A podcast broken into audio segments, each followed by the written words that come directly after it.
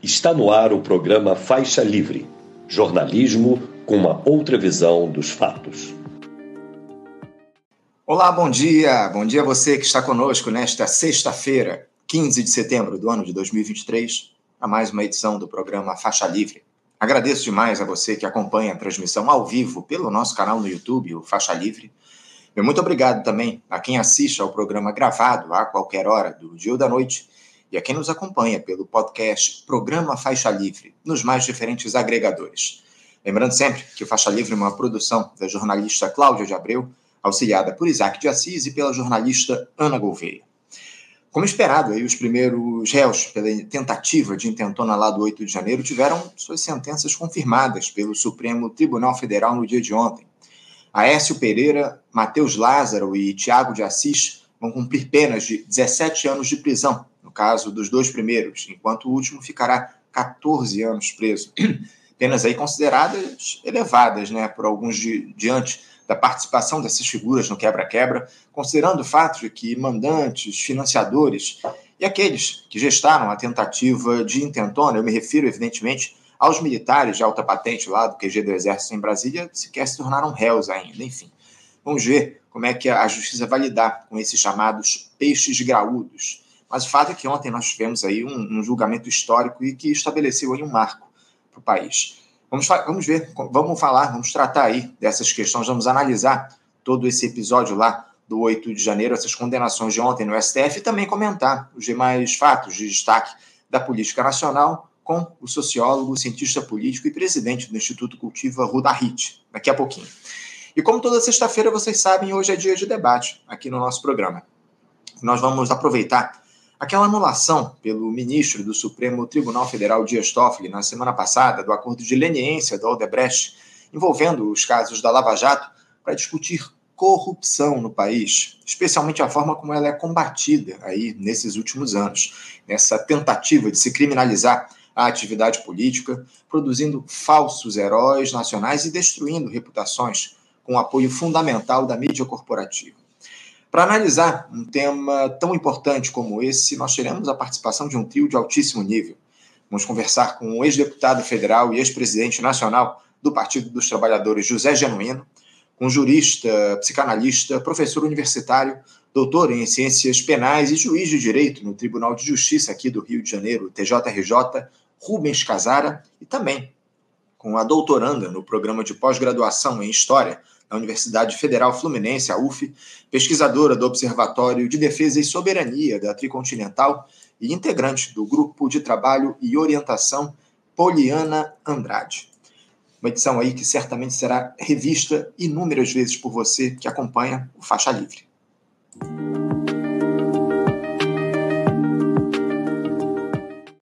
Eu começo já cumprimentando o nosso primeiro entrevistado. Teremos uma edição longa, o que tudo indica pela frente. Eu saúdo e cumprimento o sociólogo, cientista político e presidente do Instituto Cultiva, Rudahit. Rudahit, bom dia. Bom dia, Anderson. Prazer estar aqui com todos vocês. Prazer é nosso, mais uma vez, contar aqui com a tua colaboração, Rudá. Obrigado por você ter atendido ao nosso convite mais uma vez. Rudá, o dia 14 de setembro aí vai ficar marcado na história do país.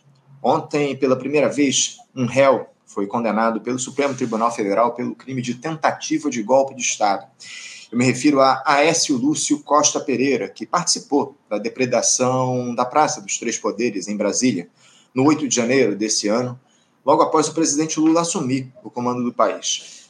Os magistrados do STF aplicaram a pena de 17 anos de prisão por este e outros quatro crimes: dano qualificado, deterioração de patrimônio público tombado, abolição violenta do Estado Democrático de Direito e associação criminosa. Aliás, a segunda e a terceira condenações também acabaram sendo definidas no dia de ontem, as de Tiago de Assis e Mateus Lázaro, culpados aí pelos mesmos crimes, mas o primeiro com uma dosimetria menor, terá de cumprir 14 anos de detenção. Quando essas condenações apenas longas atingem em cheio a estratégia da extrema-direita de tentar promover o terror no país e, naturalmente, acende o alerta para Jair Messias Bolsonaro. Todos sabem que esse cidadão foi o principal incentivador dessa tentativa de intentona lá na capital federal e ele dificilmente vai escapar de uma punição em relação a esse caso. Rudá, eu queria te questionar a respeito do seguinte: o que é que representa, na tua avaliação, essas primeiras condenações pelo 8 de janeiro e que efeito elas podem provocar para a retórica da extrema-direita no país? Bom, primeiro que a sociedade brasileira ela está diferente.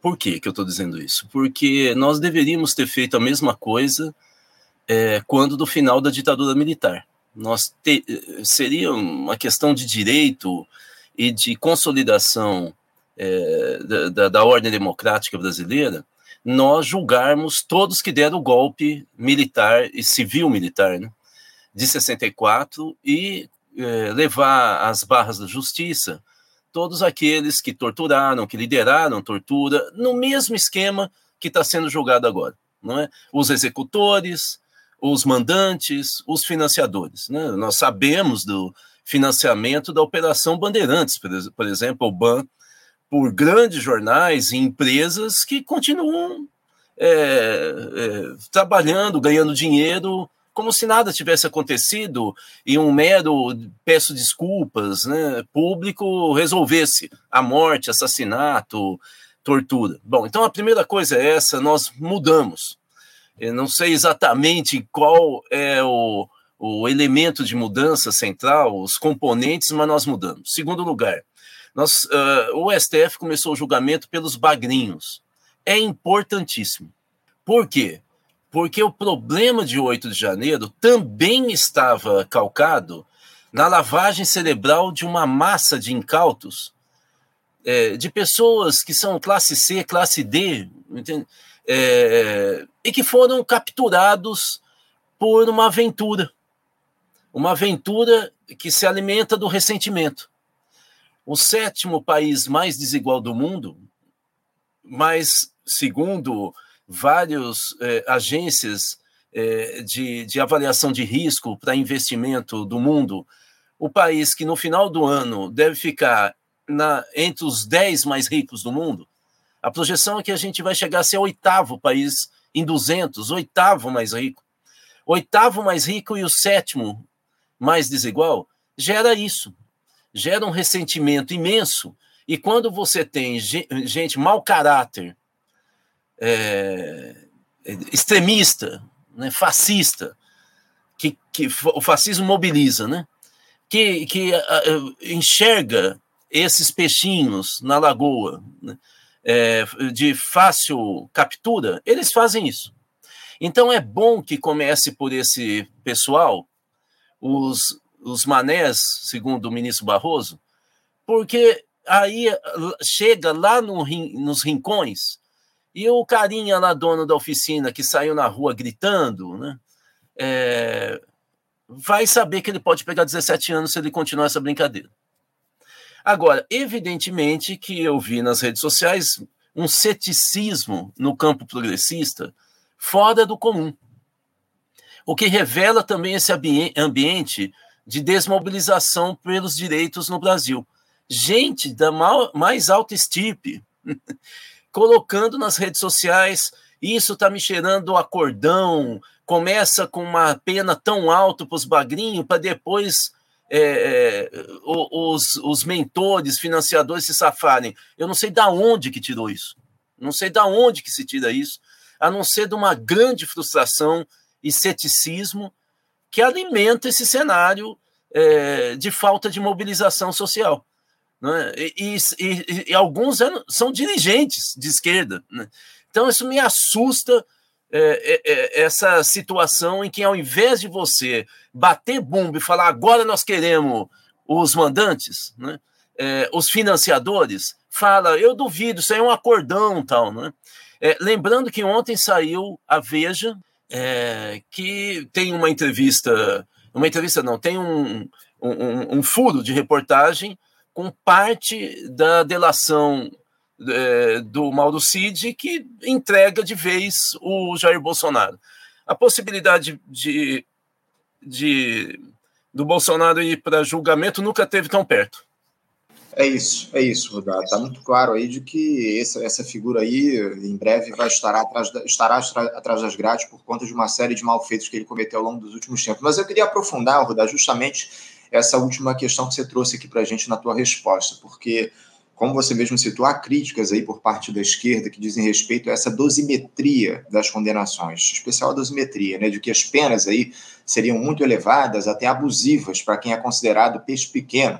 Em toda essa trama urdida no 8 de janeiro, enquanto os mandantes, os financiadores e os gestores do Ovo da Serpente, né, no caso aí os oficiais do Exército, que mantiveram os acampamentos golpistas por tanto tempo em frente ao QG lá em Brasília e sequer são réus ainda. É, você concorda com essa análise de que houve um, um, exagero dos ministros na definição das penas, 17 anos, 14 anos, para essas figuras que tiveram um, um, papel reduzido, entre aspas, aí, no que diz respeito a esse episódio? E outra, dá para acreditar que a turma que organizou de fato essa tentativa de intentona vai receber penas mais pesadas do que esse, esses aí que foram condenados agora, Ruda? Tudo isso aí, ilação, tudo isso é bobagem, não tem importância científica nenhuma. Isso é, é, o clima de rede social que é palpiteiro, né? Invadiu a grande imprensa, é, você vê manchetes horrorosas nesse estilo, tu, assim, é possível que tal pessoa faça isso. Como que você sabe? É, então, assim, eu acho que isso é um clima horroroso, de pouca seriedade, e tem até uma máxima que diz que é, em fralda de bebê e cabeça de juiz, você não tem como descobrir é, o que, que tem lá dentro. Então, é, eu acho uma bobagem. Para que, que fazer isso? Eu tenho que analisar o fato. Agora, começar a dar uma de Nostradamus realmente mostra uh, o debacle uh, do campo progressista, como que nós entramos no rame-rame, uh, essa busca de like, essa é uma coisa horrorosa. Não se faz análise do que não ocorre. Você decompõe o que ocorreu. Né? Você pode projetar tendências, mas qual é a base para eu projetar essa possibilidade? Nenhuma. Nenhuma. É querer ser o. Sabe, Tom e Jerry? Né? O Tom tentando maquinar como pegar, não sei o que. Não, não, não tem. Para história em quadrinho dá certo, mas para a vida real, eu sinceramente acho um péssimo. É, é algo de péssimo gosto você ficar tentando prever como nós tradamos a tragédia. Eu acho que é o seguinte: teve julgamento. Você vai fazer com pena com menos de oito anos? Que caberia recurso? Que dá... Você tem hoje uma situação que quase não tem recurso. Uma votação de seis, sete, oito, é, uma decisão de oito ministros, e todos acima de 15 anos, não tem como. Não, é, o recurso diminui. É isso que, que a gente tem que entender. análise é analisar o que, que foi, entendeu? Então, então, acho que assim, muito importante a gente entender.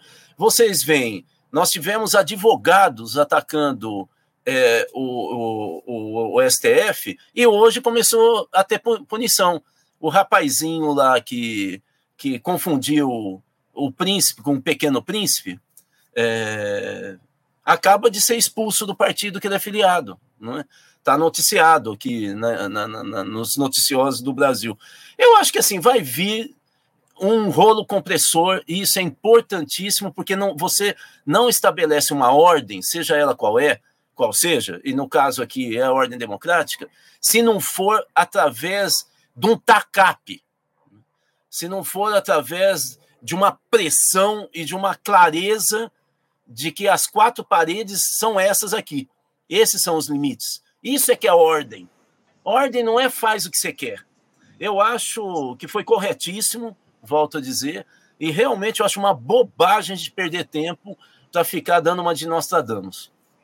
Agora, Rudá, é, eu queria tratar de uma outra questão relativa ainda a esse episódio, mas não só, esse caso aí do 8 de janeiro. Né? Como é que você tem avaliado, observado a postura da esquerda em relação a esses ministros do Supremo Tribunal Federal, Rudá, eu te confesso que tenho percebido aí uma espécie de endeusamento dos magistrados, uma euforia até certo ponto desmedida, em especial em relação aí ao Alexandre de Moraes. A gente sabe bem o que, o que e quem o STF representa em um país como o Brasil. Os ministros eles não titubeiam em votar contra o povo em matérias sensíveis, sem contar que a Corte referendou o impeachment da Dilma Rousseff e a prisão do Lula. Só agora o Dias Toffoli acabou fazendo justiça em uma decisão, na minha avaliação, absolutamente de ocasião, mas enfim, isso é uma outra questão. Uh, te parece normal essa defesa que a maior parte da esquerda tem feito da Suprema Corte nesses casos referentes ao golpismo que se estabeleceu no país? não seria mais prudente se posicionar, evidentemente, de maneira favorável às atitudes que estão sendo tomadas, mas com as devidas ressalvas? Ontem mesmo eu vi uma, uma manchete aí, um portal que se diz de esquerda exaltando, uh, abre aspas, Moraes incinera advogado bolsonarista, fecha aspas. Não há uma euforia com uma instituição que já promoveu tantos absurdos, uma euforia exagerada, Rudá? Olha, são duas coisas diferentes. Primeiro, eu, eh, eu concordo absolutamente com você, quer dizer, esquerda que faz esse tipo de leitura não é esquerda, né?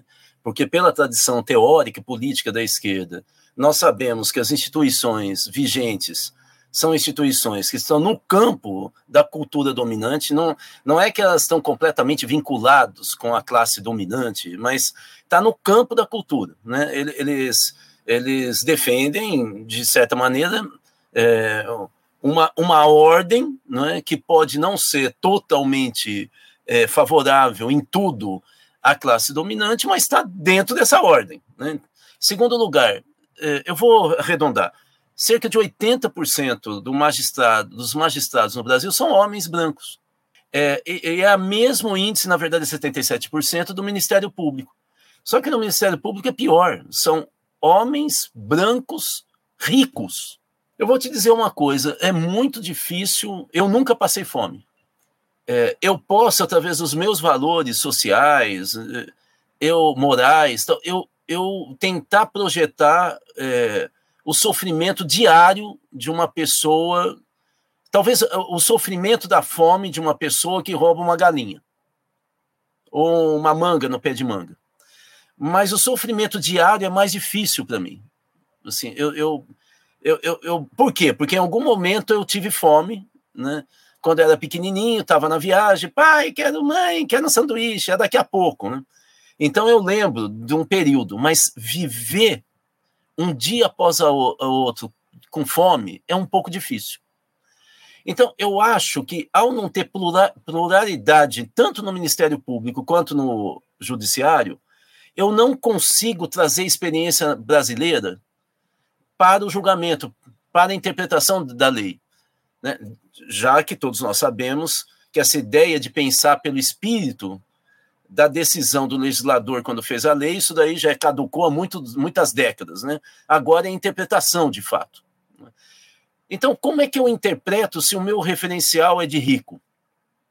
É de homem branco? Eu não estou aqui falando de lugar de fala, não. Eu estou falando do Brasil plural que tem que estar tá nessas instâncias. A esquerda ficar falando, massacrou tal, é, é, um primeiro que é um erro, portanto, inclusive teórico, não está em nenhum grande autor de referência da esquerda mundial brasileira. Mas tem uma outra coisa, Anderson, que eu lamento, é que existe uma briga é, dos canais progressistas pela audiência. Né? A audiência, depois de 8 de janeiro, ela começou a ficar instável o, a não ser canais que têm muito dinheiro, que tem empresário, governos por trás, que são pouquíssimos, a, a instabilidade é, é, bem razoável. Né? É, você tem canais, por exemplo, que tem programas à tarde que está uma falência de audiência. Obviamente que qual que é a tendência? Você começar a fazer manchete ao estilo Notícias Populares, que era aquele jornal que você você tentava apertar e saía sangue, né? Ou seja, é, você tenta pegar e ter manchetes é, escandalosas, sensacionalistas, para poder chamar atenção. E aí, é, para a esquerda, você fala que matou os bolsonaristas, esquartejou tal, os caras vão ver porque querem rir. Não é? Então, também tem isso que a gente tem que ter um pouco de cuidado nesse período, né? É, mas eu acho que você tem toda a razão, em qualquer das situações é um, é um erro. Né? É isso, é isso. Eu, eu tenho muita preocupação aí com essa, com essa retórica que está sendo adotada hoje, ainda mais pelo que vem pela frente. Eu, sinceramente, não sei até que ponto essa onda é, progressista que tomou conta do país nesses últimos tempos ela vai, vai lidar. Eu, sinceramente, acho muito perigoso, o rumo pela, pelo qual as coisas estão. Você tão... me permite, Anderson? Sim, Você me permite? Desculpe. É, eu quero reforçar, porque eu estou vendo aqui no chat o pessoal postar algumas questões. O que uhum. eu acho que eh, o nível do campo progressista decaiu, e o que eu acho que é uma das expressões é a falta de leitura da floresta. O Hegel dizia, aliás, eu vi que outro dia teve um outro advogado que confundiu Engels com Hegel. Uhum. Bom, pelo menos ele acertou o país de origem né, das pessoas. Porque você confundir italiano com francês, você está querendo comprar briga. Mas de qualquer maneira, mas de qualquer maneira, o que eu acho é que o pessoal, eh, o, o, o Hegel falava isso, né? Quem olha para, ele não fala exatamente isso, vou fazer uma tradução. Quem olha para para a, a árvore, não vê a floresta. Né? Eu acho que o campo de esquerda, o nosso campo progressista, de maneira geral, ele está olhando para a árvore. Então ele não percebe que o que ele prega, ah, eu tenho que desconfiar das instituições, ótimo. Ai, pelo histórico, ah, o judiciário está tramando. Ok, a hora que você explicita isso, você desmobiliza. Eu nunca vi um, o nosso campo tão ingênuo, tão linear, olha só para a árvore. Ele não percebe que, ao invés da gente aproveitar esse momento e mobilizar contra a extrema-direita, acaba dando força para a extrema-direita. Ah, não vai dar em nada. Eu, se não vai dar em nada, e eu começo a falar isso, sabe o que eu estou dizendo? Ser de extrema-direita e tentar golpe dá resultado. Só dois ou três que vão ser presos. É uma ignorância política nós não éramos assim na década de 80 e 90, Anderson. Você é muito mais novo que eu, acredite em mim. Nós não éramos assim, tão bobos, entende? É, tão bobo alegre. É impressionante. Você pode ter dúvida, mas você tem que pensar no que você vai falar, o que isso repercute publicamente. Era isso que eu queria dizer. Não, tá certo, tá certo, é isso. Ô, ô Rudá, eu, eu vou mudar um pouquinho de assunto, mas ainda mantendo aí o, a, a, discussão em torno desses episódios aí escandalosos que a gente tem observado. É, essa delação do coronel Mauro Cid, Rudá, que foi a principal notícia do país nesses últimos dias, antes do julgamento, evidentemente aí do 8 de janeiro, é, você acha que ela tende a ser mais devastadora, essa delação, para o Jair Bolsonaro ou para as Forças Armadas, Rudá? Algo que parece muita coisa nova deve surgir aí em relação ao ex-capitão, mas os militares também estão muito preocupados aí com o que o ex-ajudante de ordens tem a dizer para a Polícia Federal. A, a, delação do Cid pode ser a pá de cal definitiva nessa desmoralização das Forças Armadas? E outra, você crê que dessa vez os militares não serão anistiados como foram lá depois da ditadura? Nós teremos punições efetivas a essa turma das Forças Armadas, Judá? Então, veja, eh, eu acho que eh, em relação à segunda pergunta, eu diria que nós vamos ter que acompanhar a evolução do cenário público. E aí eu vou para a primeira pergunta e explico essa minha, minha fala aqui inicial. Veja só, é, mesmo que, que, que eu duvido que aconteça isso, mas mesmo que a delação do Mauro Cid não cite as Forças Armadas, se ele acusar o Bolsonaro, como ele começou a aparecer na matéria da Veja de hoje, né, de ontem, é, as Forças Armadas estão absolutamente envolvidas. É, por outro lado, você está vendo essa história da venda dos coletes aí no Rio de Janeiro. Rio de Janeiro gosta de vender bastante coisa durante eventos importantes, massivos, né? Foi a intervenção federal, pan-americano, quer dizer, Rio de Janeiro é um bom vendedor, né? É, mas de qualquer maneira, Desculpa essa brincadeira, porque Minas também não está nada fácil. Mas o faz, a questão é. Hum, ao envolver o Braga Neto na venda dos coletes, foi é, criada uma linha de leitura do que, que ele fez, porque essa empresa que teria vendido os coletes com sobrepreço é uma empresa que atuou no assassinato do então presidente do Haiti. Acontece que o Braga Neto atuou como comandante na missão de paz do Haiti. Missão de paz do, no Haiti das forças brasileiras que foram acusados de matar 63 pessoas num, num, num bairro periférico de, da, da capital eh, do Haiti, né, e que levou ao afastamento do general Heleno. E não foi só porque o Lula quis, foi porque a ONU exigiu que o Lula é, afastasse o general. Então, fica contaminada essa história, porque depois que o Braga Neto deixou o, a, o comando da intervenção no Rio de Janeiro, e foi para o governo Bolsonaro, ele continuou tendo reuniões com essa empresa. Deu para ficar claro que a situação do Exército é muito pior do que só o mal do Cid? Então, veja, se o mal do Cid citar o Bolsonaro, você está citando um ex-capitão que vai ter que ser expulso das Forças Armadas também. Ele vai ter que ser expulso. Você vê que situação que está. Além do mal do Cid ter, possivelmente, vamos ver o que, que vai ser a pena dele, mas se for acima de dois anos de prisão, ele vai ser expulso? O Bolsonaro também, Braga Neto envolvido, eu não preciso falar mais. Então, dependendo da comoção que essa história com os militares, que já está tendo impacto popular nas pesquisas, ela, é, dependendo do tamanho da comoção, eu acho que nós vamos criar um patamar novo, muito diferente, como eu disse, do final da ditadura militar e o início da nova república.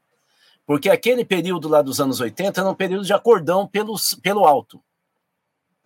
E os generais continuavam falando duro, como foi o caso do general Leônidas, que foi até os constituintes de 87 e falou: ou vocês baixam aí a, a, a, o direito das Forças Armadas intervir no cenário interno e não só externo como vocês querem, ou essa brincadeira da Constituinte acaba. Está em livro isso. Está uhum. É escrito em livro. Esse era o cenário. Eu espero que o cenário seja diferente. Agora, com gente do nosso campo falando, não acredito publicamente, não vai dar em nada, está com cheiro de acordo, aí você quebra esse, esse, essa, essa comoção. Você coloca o ceticismo, coloca dúvida, dúvida, não vai dar, não vai dar. Você cria o cenário para o acordão. Então, assim, o que eu diria, Anderson, é que depende do clima que a gente criar nos próximos meses, né? Rodar, é, é, ao que parece, a extrema-direita vem perdendo força, não só por conta desses escândalos aí que têm aparecido, mas também pelo fato, evidentemente, de o, o Jair Bolsonaro estar afastado do debate público, enfim, o Jair Bolsonaro, que é a principal figura que representa essa retórica extremista no país. Você já espera algum tipo de reflexo dessa perda de espaço dos discursos extremistas não só pelas condenações aí do 8 de janeiro, mas uma série de outras questões. Você já espera algum reflexo disso já nas eleições municipais do ano que vem, Rudá? Dá para acreditar que a extrema-direita vai perder espaço no que diz respeito à institucionalidade? Eu não acredito nisso, não. É, por quê? Porque nós temos é, 65% dos municípios, segundo o IBGE, brasileiros, que é, estão em área rural e em, em regiões distantes dos grandes centros urbanos. Se você pegar o perfil de quem está tá sendo julgado, esses quatro primeiros, são todos de regiões mais ou menos perto dessa lógica. Não é? É, é gente do interior é, de São Paulo, do interior do Paraná. E de regiões teoricamente periféricas. Né? Algumas nem tanto, mas quando você vai no município do, da pessoa, como São José do Rio Preto, ele mora na periferia. Né? São autônomos, ambulantes. É, é, um, né, o primeiro, né, era servidor da Sabesp. Né? Então, assim, é, é esse, é, é, nesses locais, o debate é local. E nesses locais, a direita é fortíssima. A direita clientelista, estilo centrão. E no meio dessa direita tem surge a extrema-direita, ou surgiu a extrema-direita. Essa extrema-direita, quando você vai no interior, você vê ainda caminhonete verde e amarelo, juro, pintado de verde e amarelo. Você vê ainda gente falando, ah, esse pessoal vai ter o troco. A extrema-direita vai jogar muito peso, e a direita também, na, na eleição do Brasil profundo, no Brasil profundo. Esse Brasil distante dessas discussões que a gente está fazendo aqui. E eles vão tentar fazer prefeitos nos três estados do sul, no interior, em todo o interior de São Paulo, no centro-oeste. Eles vão tentar fazer prefeitos. Se eles fizerem muitos prefeitos, vocês estão vendo que eu não estou falando só partido com o PL. Eu estou falando extrema-direita, que está em PSD, que está em PDT. Né? É, eles estão camuflados. Nós vamos ter prefeito que cabo eleitoral de deputado federal. E deputado federal, vocês estão vendo o que, que a Câmara faz num governo que quer ser progressista. cria dois ministros, do nada, inclusive um com nome Fufuca.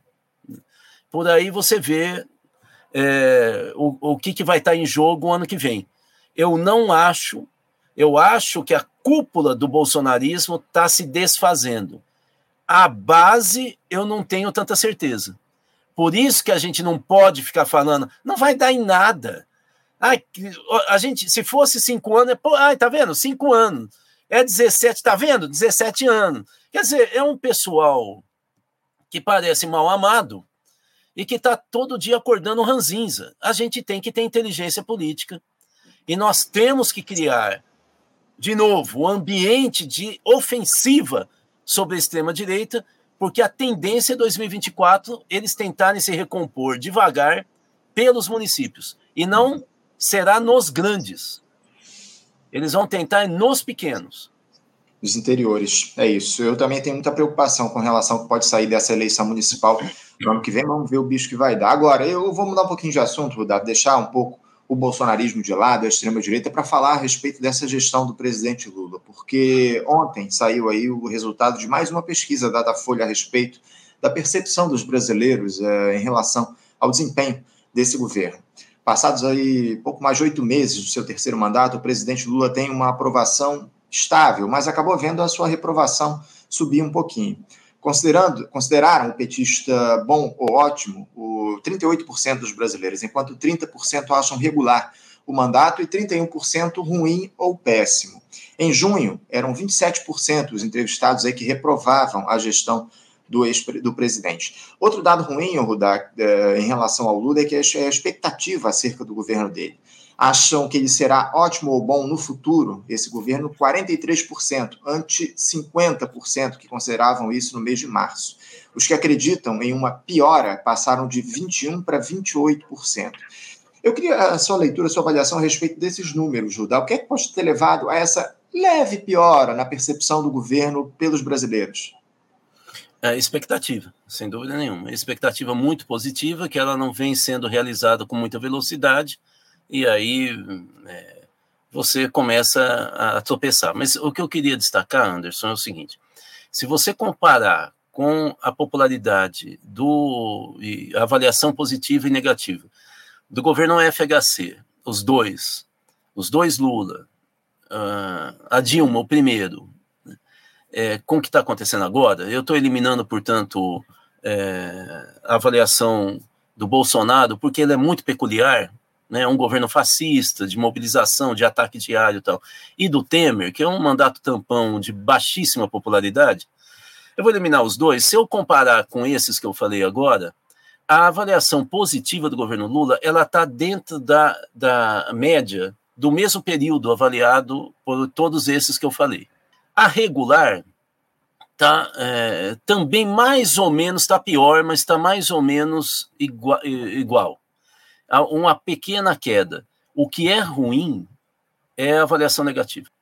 A avaliação negativa estava em torno é, de mais ou menos, em todos esses que eu falei, nesse período, ele estava em torno mais ou menos de 15%. E o Lula vai para 30%. Então, isso significa o que também, Anderson? Tem a ver com a resposta à questão anterior. Tem a ver que o núcleo popular, duro, cultural do bolsonarismo, ele persiste e ele cria, ele irradia ao redor dele. Como o bolsonarismo é um movimento de pequenas comunidades fragmentadas, elas dificilmente falam entre si, elas não estão nos mesmos partidos.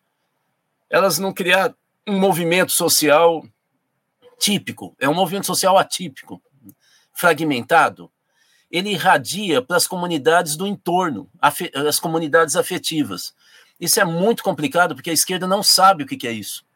A esquerda só teve uma experiência é, próxima, é, porque viu isso, porque era aliado nas comunidades eclesiais de base, que, é uma, que era uma pulverização em encontros de 20 pessoas, na casa das pessoas, e que aí discutiam a vida à luz da Bíblia. Então, aí sim tinha algo parecido com o bolsonarismo.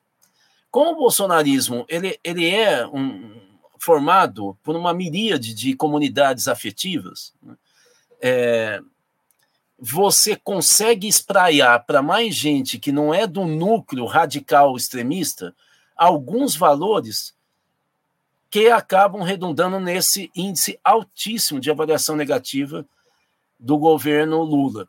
Claro que aí tem um percentual, mas é muito pequeno, irrisório, de uma esquerda que fala o Lula se vendeu para o centrão. Mas é, a grande maioria, você percebe, né, é, eu posso depois tentar buscar alguma pesquisa que já tenha sido realizada, mas a grande maioria das organizações de esquerda, embora críticas, não fazem um ataque frontal ao governo Lula. Algumas sim, mas é min tudo minúsculo. Então eu acho que aí vem da direita mesmo, e da extrema direita. Né? Eu acho que aí também vem o bate-bombo do Republicanos, do União Brasil, esse pessoal que está negociando entrar no governo, mas que a própria cúpula do partido fala, mas nós não somos governistas, nós somos oposição. Entende? É, entra no, ele quer estar tá na boa em tudo. E isso repercute no prefeito vereador lá embaixo. Entende? Uhum. Então, eu acho que o preocupante é o índice altíssimo e persistente de, de avaliações negativas é, ao governo Lula. Isso é que é preocupante, é muito preocupante. É, é isso. É, como você citou aí, é essa extrema-direita que segue aí é, tendo muita voz aí no debate público no nosso país. Mudar. Na última quarta, a gente teve aquela posse dos novos ministros aí que foram nomeados pelo Lula na semana passada. Você já citou aí o André Fufuca, do Progressistas do Maranhão, assumiu o Ministério do Esporte no lugar da Ana Moser. O Silvio Costa Filho, do Republicanos de Pernambuco, passou a ocupar a pasta de portos e aeroportos no lugar de Márcio França, que foi deslocado aí para esse recém-criado Ministério do Empreendedorismo, da Microempresa e da Empresa de Pequeno Porte. Até o nome do ministério é difícil. Só que essa cerimônia lá no Palácio do Planalto ela acabou se dando de portas, a portas fechadas, o Rudá. E isso, eu não sei se foi por vergonha aí do presidente Lula em se expor nesse tipo de situação. Mas o fato é que essa iniciativa acabou irritando lá o presidente da Câmara, o Arthur Lira, que patrocinou esse acordo com os partidos do Centrão. O Lira ali tenta, aí, de todas as formas, Rudá, afastar a influência que ele tem sobre o executivo. Mas é fato que ele vem acumulando poder ao longo desses últimos tempos. Essa estratégia de não enfrentamento que vem sendo mantida pela gestão Lula é, em relação ao Arthur Lira, ela tem trazido bons resultados para o país, Rudá? É prudente o governo seguir aí nesse ritmo, tentando conciliar com o presidente da Câmara? Não, mas isso é o lulismo. É? O lulismo, primeiro, ele tende a discutir mais com a direita, Aí o pessoal lulista diz: é, mas se ele não fizer isso, ele cai, ele cai. Não sei de onde que tirou isso. O professor Marcos Nobre, é, da Unicamp, filósofo, que escreveu um livro recente sobre a democracia brasileira, em que ele sustenta que é, nós estamos tendo um exagero nas alianças da coalizão presidencialista. Ele vai muito além da captura de voto. Muito além. Então não se trata de uma decisão racional calculada. Se trata de um princípio. E o lulismo tem esse princípio, não ter oposição. O Lula tem essa tendência, entende?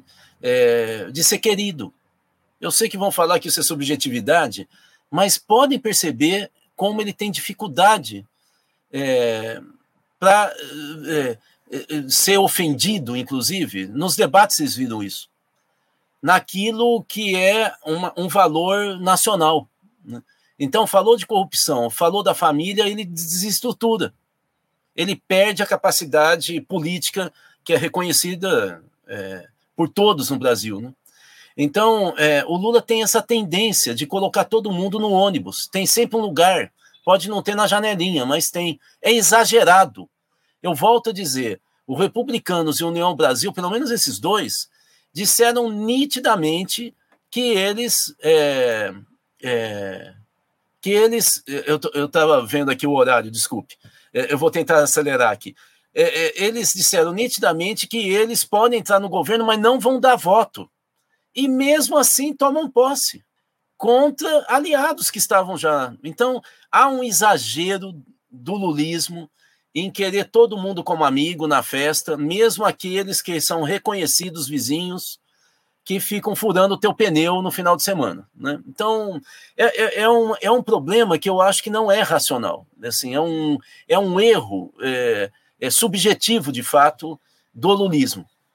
É, é isso. É essa tentativa aí do, do presidente Lula de conciliar, de se manter, como você falou aí, bem com todo mundo, enfim, vamos ver como é que isso vai se dar. Você falou a respeito do tempo, de fato eu já até ultrapassei um pouquinho, mas ainda tenho uma última pergunta para você antes da gente começar o nosso debate daqui a pouco no programa.